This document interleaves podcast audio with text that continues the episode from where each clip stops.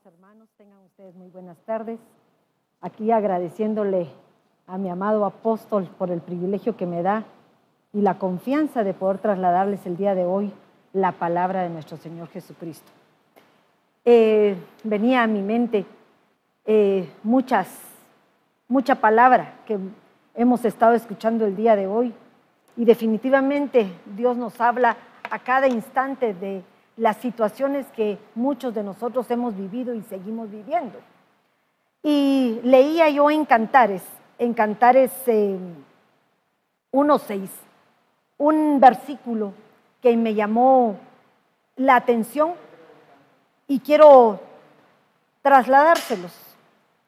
Dice la palabra, no os fijéis que soy morena, porque el sol me ha quemado.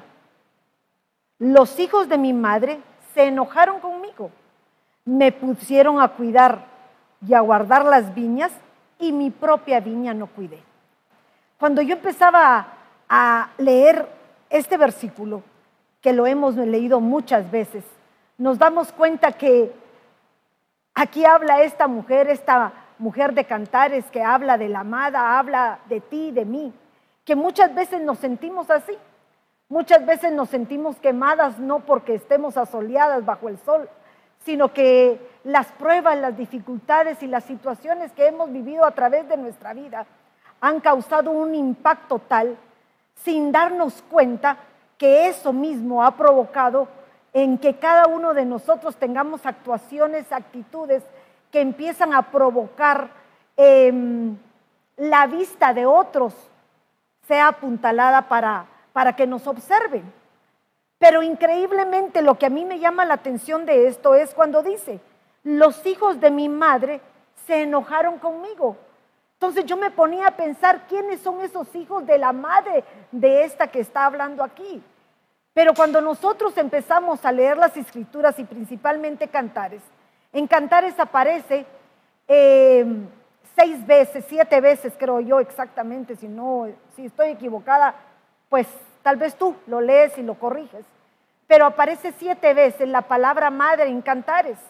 Y cuando nosotros vemos que la palabra madre o la acción o el trabajo que la madre ejerce en una familia es un, un, trabajo de enseñanza, un trabajo de exhortación, un trabajo de guianza, nos damos cuenta que aquí nos está, se está refiriendo que estos hijos son aquellos que están junto a nosotros, son aquellos que están a nuestro alrededor y que muchas veces en lugar de tendernos la mano, pudieran provocar en nosotros ponernos el pie para que tropecemos.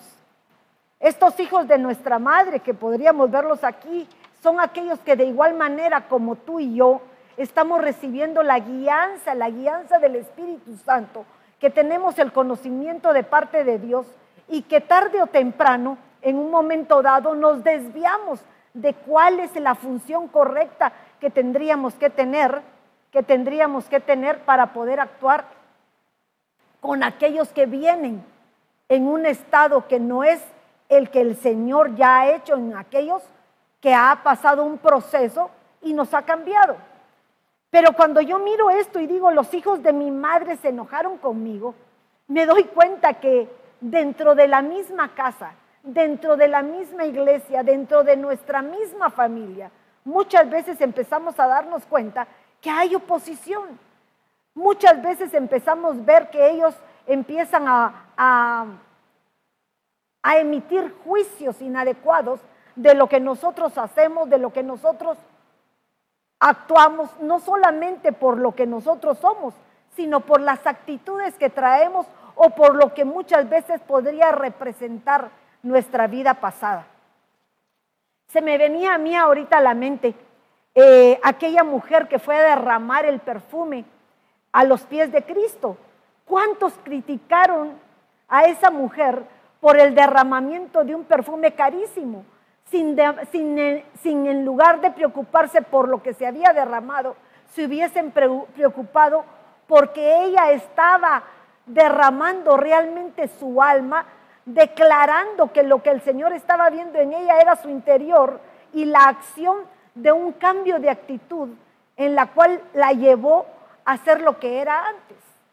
Muchos de nosotros no podemos visualizar, no podemos entender el por qué, el por qué determinadas personas vienen al Señor con situaciones que tal vez tú no viviste ni que yo no viví.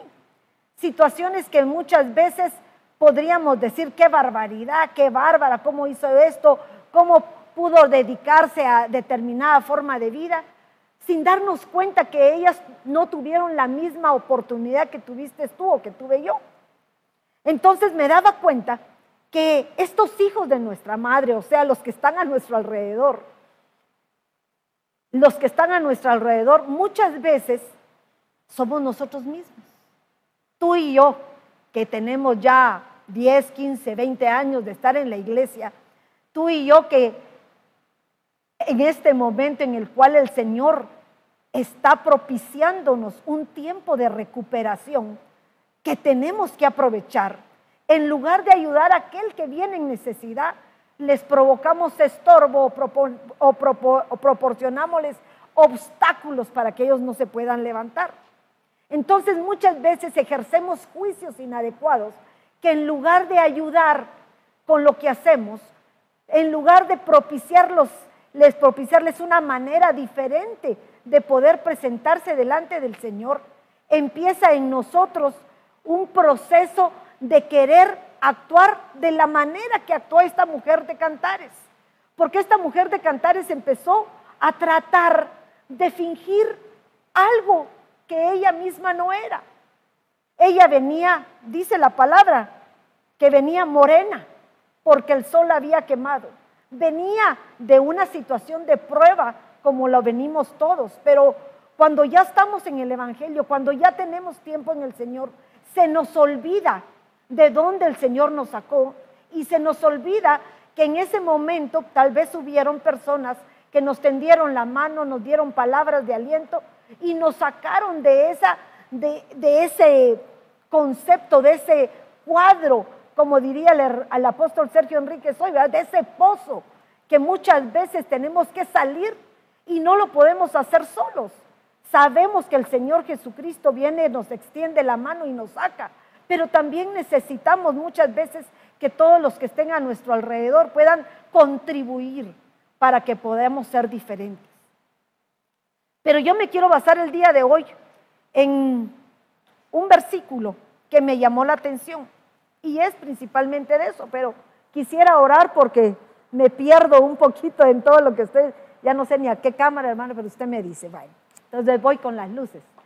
Pero quiero orar para que el Señor me dé paz, me dé tranquilidad y que podamos hablar de la palabra de Dios de acuerdo a lo que hemos vivido y de acuerdo a lo que tú en este momento estás pasando. Padre, en el nombre de Jesús, quiero suplicarte, Padre Celestial, que mi boca hable conforme a tu palabra. Que no hable mi corazón, no abren mis pensamientos, y que de la misma manera, Señor, así como hoy quiero trasladar un mensaje a tu pueblo, háblame primeramente a mí, Señor, para ponerlo por práctica, ponerlo por obra. Y que esta palabra no regrese vacía, sino que regrese con un fruto, tratando de que yo muera a esas cosas carnales que como seres humanos tenemos, pero que son necesarias que mueran para que puedas fluir tú en tu grandeza. Gracias, Señor, en el nombre poderoso de Cristo Jesús. Amén y amén. Muchas veces los seres humanos, y hablo de esta mujer de Cantares porque me llamó la atención, cómo ella se expresa después de haber venido en un coloquio de amores con su amor. Porque dice, si me besara con los besos de su boca, ese, ese, con, esa relación que tenía.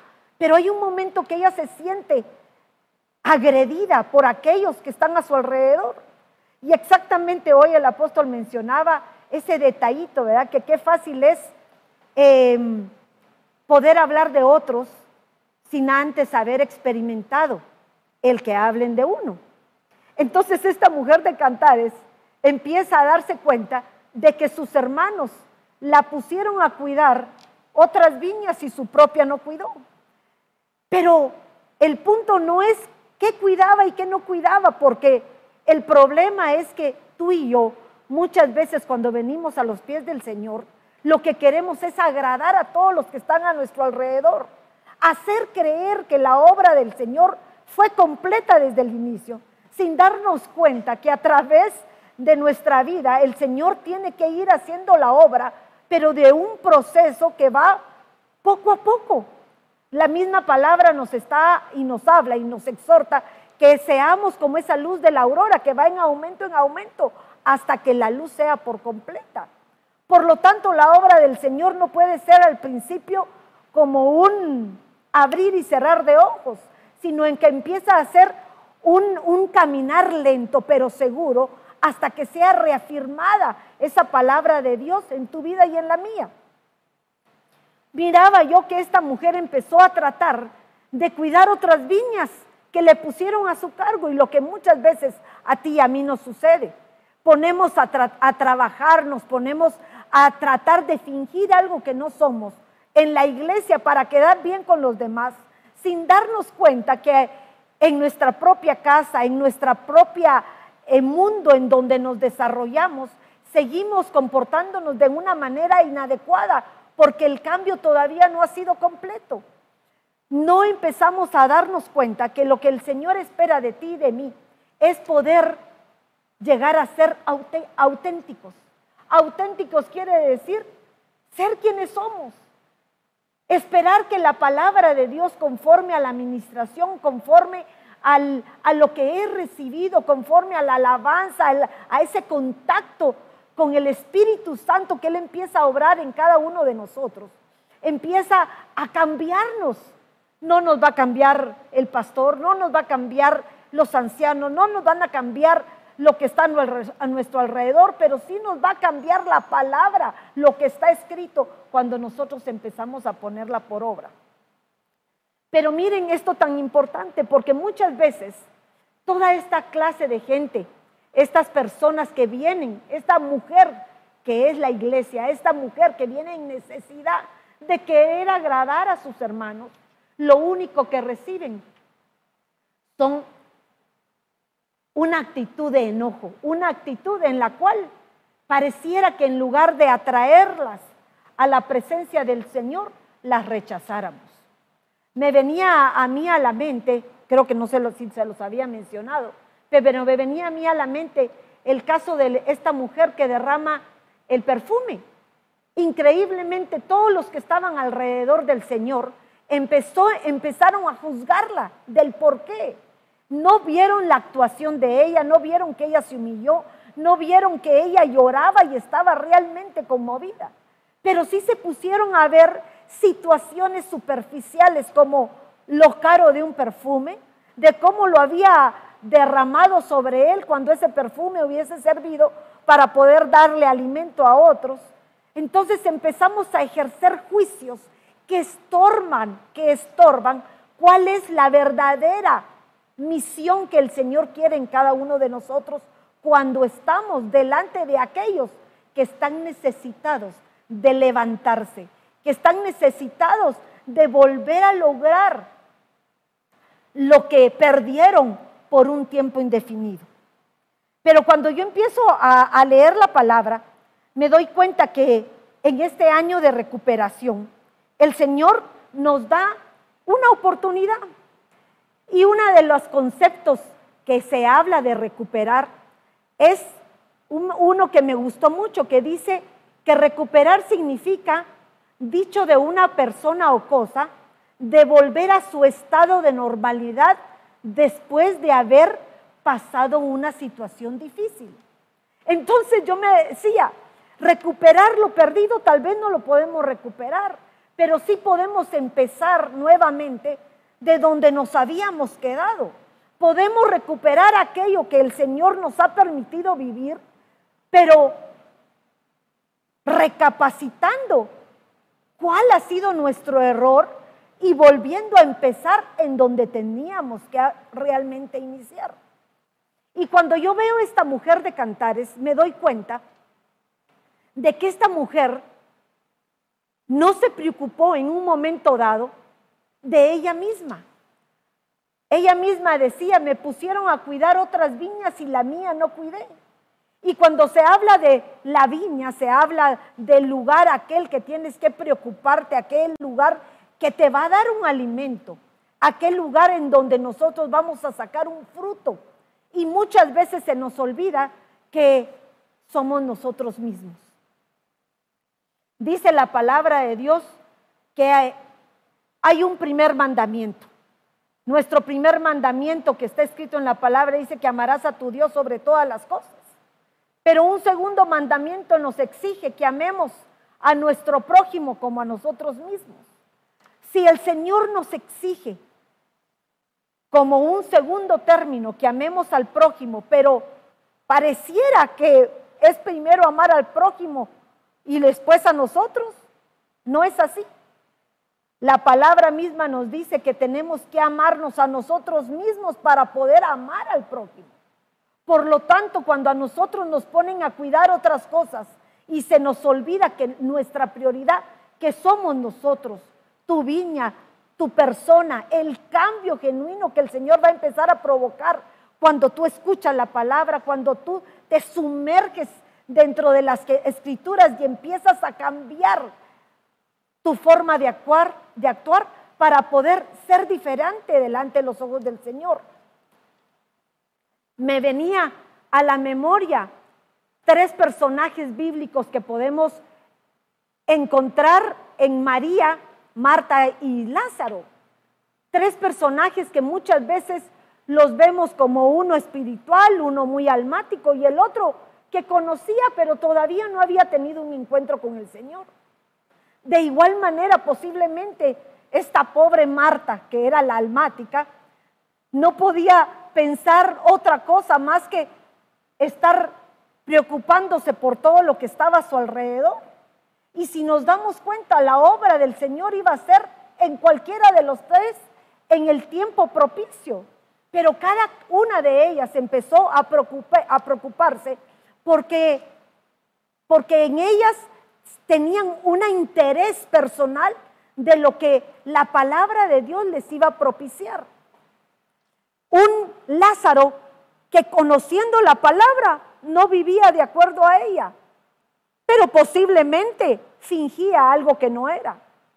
Muchas veces nosotros en Cristo Jesús nos convertimos como esta mujer morena, que hemos pasado pruebas, dificultades, hemos pasado situaciones adversas y procuramos fingir delante de otros, fingir en la iglesia que nos ha ido lo mejor posible, que no hemos pasado nada y que el Señor siempre ha hecho milagros y maravillas y que nada de ello nos ha afectado, sin darnos cuenta que ese fingimiento no nos deja poder pulir esas áreas que el Señor, por medio de la prueba, quiere sacar a la luz para que podamos deshacernos de ellas. Pero muchas veces mi punto, yo creo que, no sé si me estoy yendo por otro lado, pero mi punto no era tanto cómo ella se sentía, sino que observáramos cómo aquellos que la ven se enojan con ella, cómo aquellos que hacen un juicio estorbado por su forma de actuar no se dejan llevar por por lo que han aprendido a través del conocimiento de Cristo. Entonces, me daba yo cuenta que hay un versículo en, mi, en, en Miqueas 6.8 que dice lo siguiente, se los voy a dar en, en una Biblia de lenguaje sencillo que creo que es la más explícita. Y dice, pero ya Dios les ha dicho que es lo mejor que pueden hacer y lo que espera de ustedes.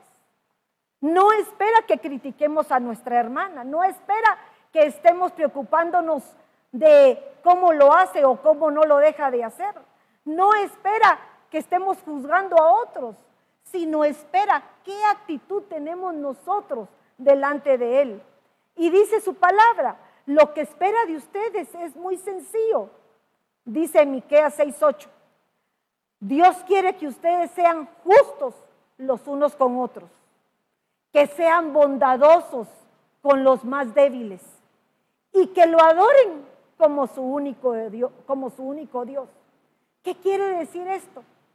que cuando esta mujer de Cantares se sentía amenazada por sus hermanos, la hicieron actuar de una manera hipócrita, una manera que no era la que ella podía haber hecho, porque pudo haberse sentido presionada, porque venimos presionadas de un mundo que nos hace aparentar siempre lo que no somos. Pero ya en el Señor tenemos que tratar de entender que Él lo que espera de nosotros es que seamos nosotros mismos, seamos auténticos.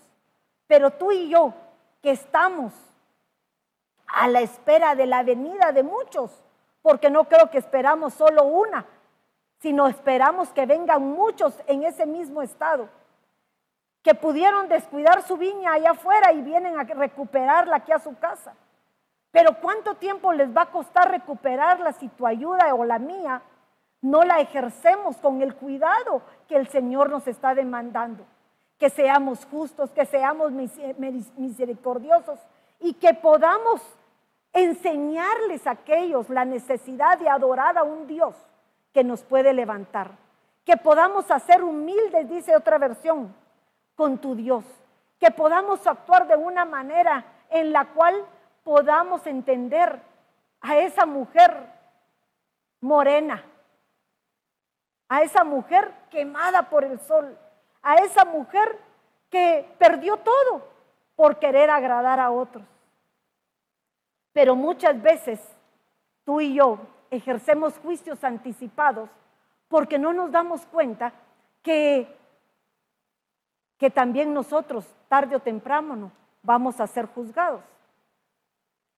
Y me gustaba a mí un versículo que está en Mateo 7.2 que dice lo siguiente, porque con el juicio con que juzguéis, seréis juzgados, y con la medida que midáis, os serás medido. Cuando nosotros empezamos a ejercer juicios inadecuados en otros, tarde o temprano va a venir un momento en que el Señor va a probarnos a nosotros mismos. E inmediatamente nos habla de aquel versículo que muchos conocemos que dice, ¿por qué vemos la mota de nuestro vecino y no vemos la vara que muchas veces nosotros tenemos? ¿Qué es lo que nos sucede a ti, cristiano, a ti, servidor del Señor, a ti, como yo, pastora tal vez, mujer de Dios, que estamos al servicio de un Dios vivo, que en lugar de actuar como la palabra nos dice, en, en justicia, en misericordia y en amor, actuamos juzgando a otros sin darles la oportunidad de que el Señor, que el Señor haga el cambio. Me venía a la mente aquel versículo de primera de Samuel, cuando llega Samuel a elegir al elegido del Señor y lo manda con los hijos de Eli. Cuando él llega inmediatamente ve al primer hijo y cree que es él. Y el Señor mismo le dice, perdonen, estoy parafraseando, que no se deje llevar por las apariencias, que no nos dejemos de ver cómo, cómo, cómo se mira su cara. Tal vez se ve enojada porque está amargada, tal vez se ve demasiado alegre y la podemos tomar como libertina. Pero en ese momento, cuando Samuel ve a los hijos, cree que el más bonito, el que se presentó tal vez de la mejor manera, era el elegido. Y todavía ninguno de los seis que estaba era el elegido, hasta que mandó a traer aquel que era el menospreciado, aquel que estaba tal vez hasta atrás del jardín, sucio, pero que tenía algo que el Señor había visto, lo que había dentro de su corazón. Por eso cuando nosotros empezamos a ejercer juicios que estorban la visión que el Señor quiere ponernos, empezamos a ver cosas que no nos corresponde sin darnos cuenta que tarde o temprano vamos a llegar como esa mujer de cantares a ser aquellas que nos empezamos a preocupar por otras viñas y la nuestra no, no, no, no cuidamos. ¿Por qué razón? Porque si en lugar de empezar a ver la viña ajena, nos preocupáramos de ver cuál es esa viga que tenemos dentro, podríamos arrancarla y quitarla. Podríamos empezar a, transformar nuestra vida para poder transformar a otros. Pero no solo la viga, porque la viga es una de las, de las pequeñas cosas que la palabra habla que nos estorban nuestra visión. De igual manera, me recuerdo y un versículo que me, me gustó muchísimo, que está en Romanos 2.21, que dice lo siguiente, tú pues que enseñas a otros, miren esto, nos habla a los maestros, me habla a mí que te estoy trasladando un mensaje, ¿no te enseñas a ti mismo? ¿No será que este día hasta a mí el Señor me está diciendo por qué voy a juzgar a otros si primero tendría que juzgarme a mí? Tú que predicas lo que no se debe robar, robas. Muchas veces estamos haciendo juicios inadecuados para matar aquellos que todavía no han empezado ni el caminar. Y todavía tú, que ya has caminado buen trecho, se te olvida que hay situaciones que hay que transformar o hay que empezar a quitar. Dice, sigue en Romanos 22, tú que dices que no debo que meter adulterio, ¿adulteras? Tú que abominas a los ídolos, saqueas templos. Pero miren esto que les menciono, tú que cometes adulterio, adulteras. ¿Cuántos siervos, cuántos hermanos podemos poner limitantes a otros para que no hagan o se comporten de una manera inadecuada y a la hora de la hora nos enteramos de sus pies de barro. ¿Por qué estamos juzgando a otros si todavía no hemos cuidado nuestra propia viña?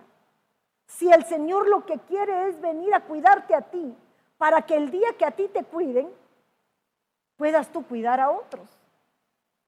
Dice el 23, tú que te jactas de la ley, que la crees, que la sabes toda, porque quieres ponérsela a otros. Eso te lo estoy parafraseando. Violando la ley, deshonras a Dios. No podemos poner yugos que ni tú mismo puedes sobrellevar. Porque el nombre de Dios, dice, es blasfemando entre los gentiles por causa de vosotros porque el nombre de Dios es blasfemado entre los gentiles, entre los de afuera. Pero muchas veces pareciera que tú y yo como cristianos pareciéramos gentiles, porque blasfemamos con nuestra forma de actuar y de comportarnos. Observen cómo en esos pequeños detalles, ese un juicio inadecuado, un juicio estorbado por la manera en que muchas veces nosotros visualizamos lo que está afuera sin olvidarnos quiénes somos nosotros realmente. Pero podía seguir y hay otra, otra manera en que muchas veces también podemos ejercer juicios estorbados. Porque fíjense que esos juicios estorbados quiere decir que tomamos, hacemos o determinamos determinada situación. Un juicio es establecer me gustaba una definición que dice que un juicio es la facultad del alma en cuya virtud del hombre puede descubrir el bien o el mal, lo verdadero o falso. Pero la realidad, muchas veces nos podemos equivocar en el juicio que hagamos a simple vista. Me recuerdo que la palabra nos menciona un, eh, un hombre que fue, perdónenme, un seguidor del Señor, que se llamaba Saulo. Saulo era un hombre que perseguidor de los cristianos, que sabía la ley y la hacía que se ejecutara, pero no había tenido un encuentro con el Señor. Como muchos de los que estamos dentro del pueblo del Señor, no tenemos un encuentro con el Señor, por lo tanto, solamente profesamos la palabra como una ley.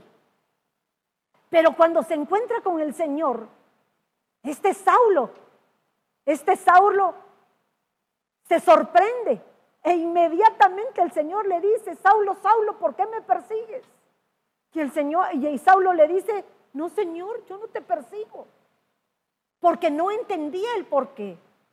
Tuvo que tener un encuentro personal con él para poder entender que su actuación de matar cristianos que no hacían conforme a la ley, porque no era tan fácil como uno piensa, que nosotros podamos actuar conforme a la palabra, no es tan difícil como uno quisiese, porque la palabra nos exige un tipo de comportamiento Y la vida nos exige actuar de una manera diferente. Pero que cuando estamos en el Señor, hay algo dentro de ti, ese Espíritu Santo, que te redarguye, que te hace cambiar y procurar que aunque caigas, te vuelvas a levantar. Que aunque te metas en un hoyo, en un pozo, te da la certeza que hay un Dios que va a extender su mano para poder levantarte. Pero muchas veces al no tener ese encuentro con el Señor nos perdemos y empezamos a querer aplicar una ley que ni nosotros mismos podemos soportar. Pero viene Ananías, que fue mandado por el Señor, y dice en Hechos 9, 17, y Ananías fue y entró a la casa. Y después de poner las manos sobre Saulo, porque dice que pasó tres días ciego, de la impresión de haber visto al Señor, imagínense, una ceguera provocada por esa luz admirable que nos puede dar el Señor. No sé si a ti te ha pasado, pero cuando hay una palabra, cuando tú entras en la presencia del Señor, pareciera que todo, todo tu alrededor se quedara en oscuridad. ¿Por qué razón? Porque la intimidad es solo para dos. Y hay momentos que cuando entramos en su presencia, solamente Él quiere estar contigo. Pero miren esto tan lindo. Dice que no miraba nada. Y Ananías fue, entró a la casa y después de poner las manos sobre él, dijo, hermano Saulo, el Señor Jesús, que se te apareció en el camino donde venías, me ha enviado para que recobren la vista.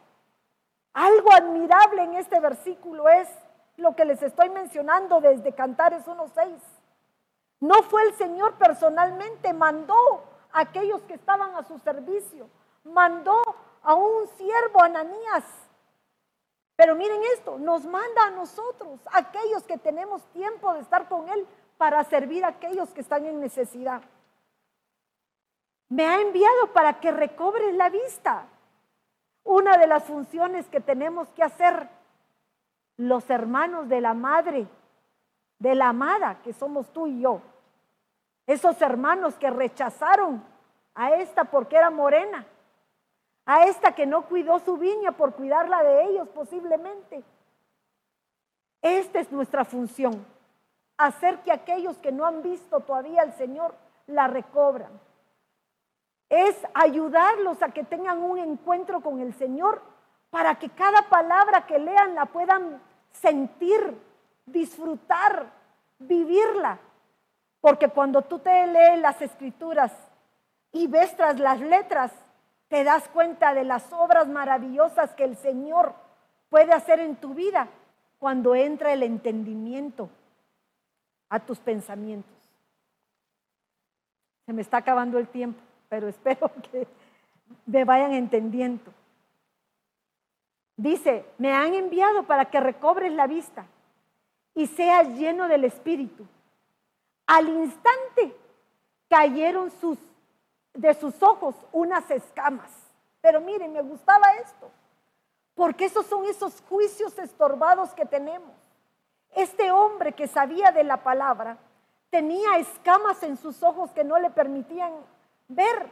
Era un pez que ya había sido pescado, pero todavía no lo habían limpiado lo suficiente. No le habían quitado las escamas para podérselo comer. Esas escamas que muchas veces tenemos por querer fingir algo, algo que no somos. Queremos estar al servicio, pero todavía seguimos siendo fariseo de fariseos.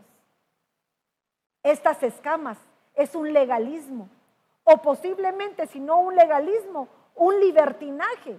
No buscamos el equilibrio que el Señor nos ha mandado para establecer un juicio justo, un juicio que no sea estorbado. De igual manera, veo que en 2 de Corintios 3:14 eso le pasaba al pueblo de Israel y le siga pasando hasta esta época. Porque dice en 2 de Corintios 3:14, pero el entendimiento de ellos se entenebreció. No había entendimiento cuando tú y yo no entendemos algo. Se entenebrece. Hay mucha palabra dentro de ti, pero no la entiendes, entonces no la podemos poner por obra. Más vale que aprendas unas cuantas y la pongas por obra, porque te vas a sentir que caminas en las nubes. Que al poder entender lo que está escrito, es como un rema que te hierve en el corazón para poder actuar conforme lo que está escrito. Pero miren lo que le pasaba a ese pueblo que tuvo la oportunidad de aceptar a un Dios vivo y jamás lo reconoció. Pero el entendimiento de ellos se endureció, porque hasta el día de hoy, en la lectura del antiguo pacto, el mismo velo permanece sin alzarse. Ese velo que les cubre la visión de no entender que ya vino un Cristo, que ya murió por ellos y que vendrá de vuelta, todavía ellos lo están esperando. Dice, permanece sin alzarse, pues solo en Cristo es quitado. Juicios estorbados que no dejan que la novia pueda recobrar lo que ha perdido, que pueda empezar de cero nuevamente y darse la oportunidad de recobrar su propia viña. Miren este otro juicio, me quedan cinco minutos. Puedo ver las vendas de Lázaro y creo que estas son una de las más importantes. Porque cuando vemos a Lázaro, un convertido, vemos a Lázaro, alguien que conocía del Señor porque era amigo de la casa. María y Marta, sus hermanas, eran mujeres servidoras de Jehová. Pero él, a pesar del conocimiento de él, no había tenido un encuentro personal. Y me gustaba en Juan 11:43, dice lo siguiente, habiendo dicho esto, gritó Jesús y dijo, Lázaro, ven fuera. Se recordarán que Lázaro había muerto. Lo mandaron a llamar y él esperó el tiempo prudencial para que cuando él llegara, este hombre ya olía mal. Todo el mundo decía que ya estaba muerto, que no había oportunidad de vida para él. Y eso nos pasa a muchos. Muchos pensamos que la obra del Señor pareciera que no se va a hacer en aquellos que para la vista, para nuestro propio juicio, ya no tienen ya no tienen oportunidad de salvación, ya no tienen oportunidad de recobrar lo perdido, ya no tienen oportunidad de levantarse, ya no tienen oportunidad de salir de ese hoyo en la cual la vida o las situaciones de la vida los ha llevado. Pero hay un Dios vivo que extiende su mano para aquel y le dice, levántate. Es tiempo de que te levantes y que resplandezcas. De igual manera le dio la oportunidad a este Lázaro que se levantara. Pero no solamente lo llamó afuera, lo llamó y él escuchó. Dice la palabra de Dios que la fe viene por el oír. Por lo tanto, si escuchas, pones atenta atención a lo que se te dice, lo que se te habla, lo que se te predica, la palabra de Dios va a hacer su efecto, porque va a hacer que tu fe sea avivada, tu fe sea alimentada día a día. Y le dice, sal fuera. Y el que había muerto salió, los pies y las manos atados de vendas y el rostro envuelto en un sudario. Hay muchos en el Señor que conocemos a ese Cristo que murió por nosotros, pero todavía no hemos, hemos tenido un encuentro con Él porque todavía tenemos vendas. Y estas vendas nos hablan de un proceso de administración que tú y yo tenemos que llevar.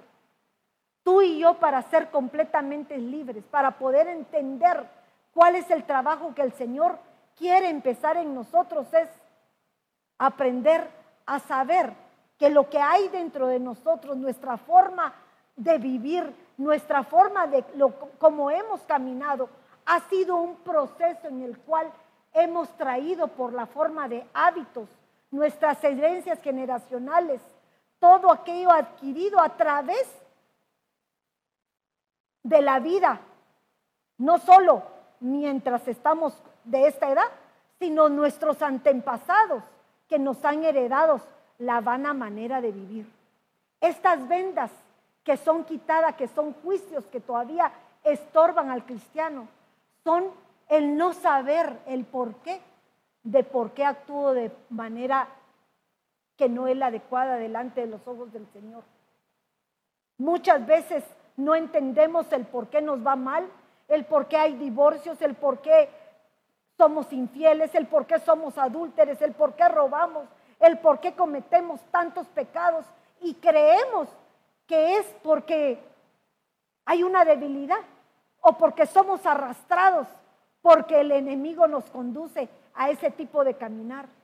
Y no nos damos cuenta que muchas veces hay semillas, hay semillas que traemos de nuestros, nuestros padres, de nuestros abuelos, que todavía siguen y permanecen en nosotros.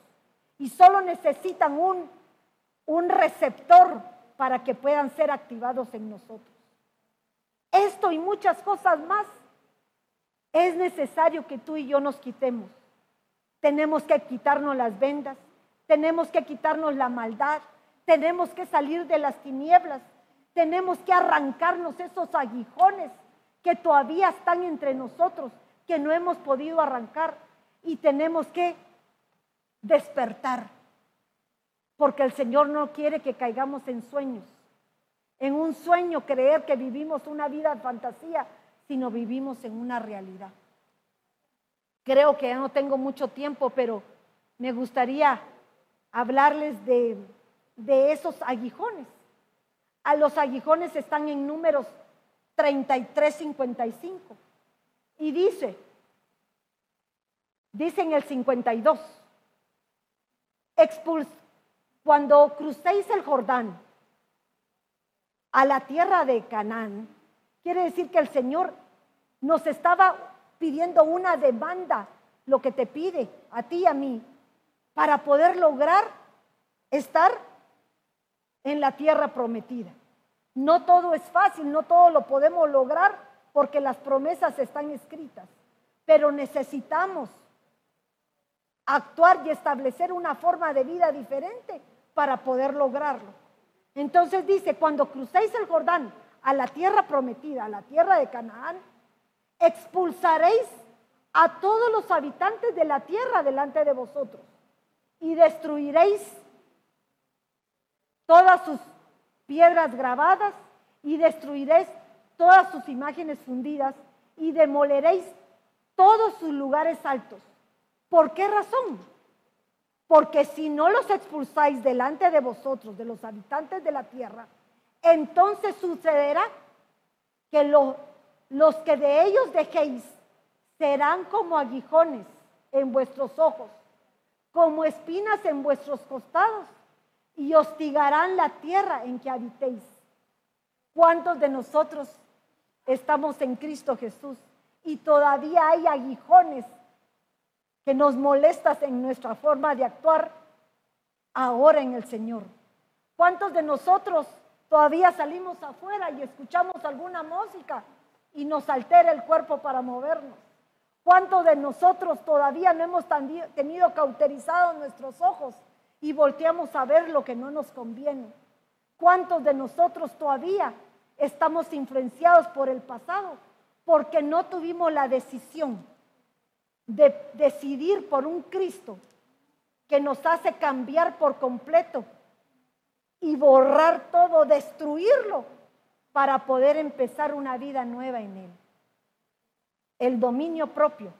Lo que Él nos pide y nos exige es que cambiemos, que decidamos controlar aquellas áreas que con fácilmente nos hacen debilitarnos y nos hacen regresar a nuestras debilidades y que se convierten en esos aguijones que no podemos superar.